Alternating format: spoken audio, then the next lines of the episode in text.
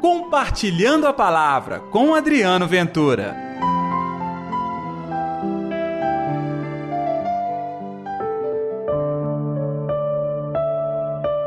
Eu quero, fica curado.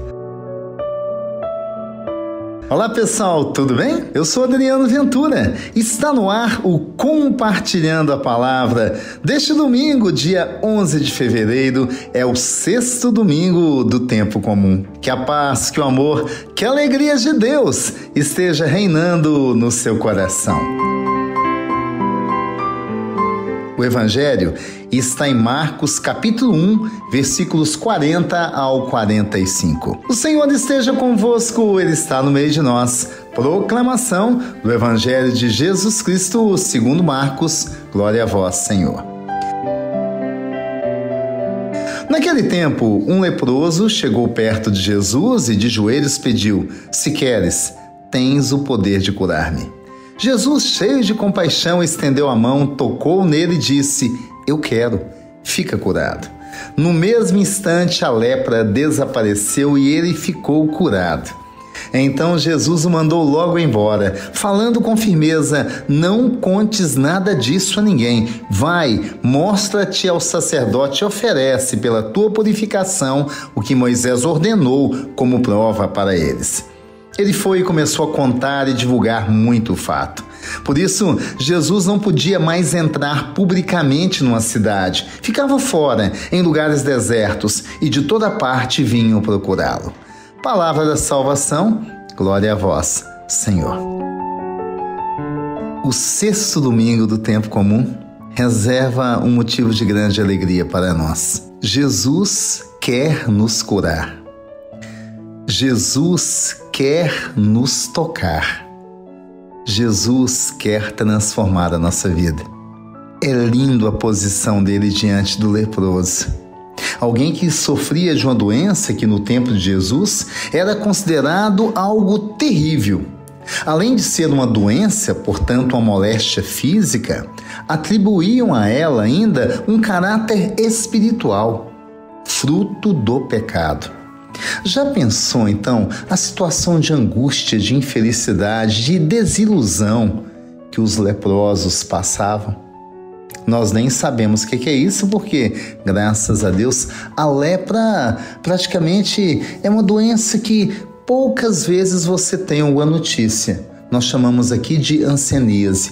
Infelizmente existe, mas o nosso Brasil não é mais uma epidemia e ela é contagiosa. Na época de Jesus, então, tinha que se manter distante do leproso, dizendo ele é impuro. E o leproso tinha que dizer impuro, impuro. Já pensou a situação de degradação? Pois é, a pessoa que vivia na situação de exclusão social, espiritual, proclama sua fé. E aí é o segundo ponto que eu quero destacar contigo o leproso acreditou no Senhor. O leproso confiou no Senhor. O leproso sabia do poder de Deus, tanto que a fala dele não é uma pergunta, é uma afirmação: se queres, tens o poder de curar-me. Ele afirmou. Ele olhava com segurança que ali estava a salvação. Se ele quiser curá-lo, porque em momento algum o leproso quis ficar longe do Senhor se não fosse curado. Entendeu a minha análise? Ele queria estar com o Senhor. E aí vem o terceiro ponto. É claro que tudo confirma aquilo que eu falei no início da minha partilha contigo. O Senhor quer nos curar. Mas nós temos que ir até o Senhor não é pela cura, é pelo Senhor é pelo Salvador, é pelo transformador da nossa vida. Aquele leproso, que nós nem sabemos o nome, foi até o Senhor e encontrou ali a salvação. Mas ele reconheceu no seu coração que estava diante do Deus da vida. Que tal fazermos isso também? Reconhecer o Senhor na nossa vida Dar ao Senhor a autoridade de, se queres, tens, Jesus, o poder de me curar, de me transformar, de direcionar os meus passos. E pode ter certeza, sua vida Ah, sua vida vai ganhar um novo rumo e pode ter certeza, com muita paz e muita felicidade. Que o Senhor te abençoe. Vamos orar?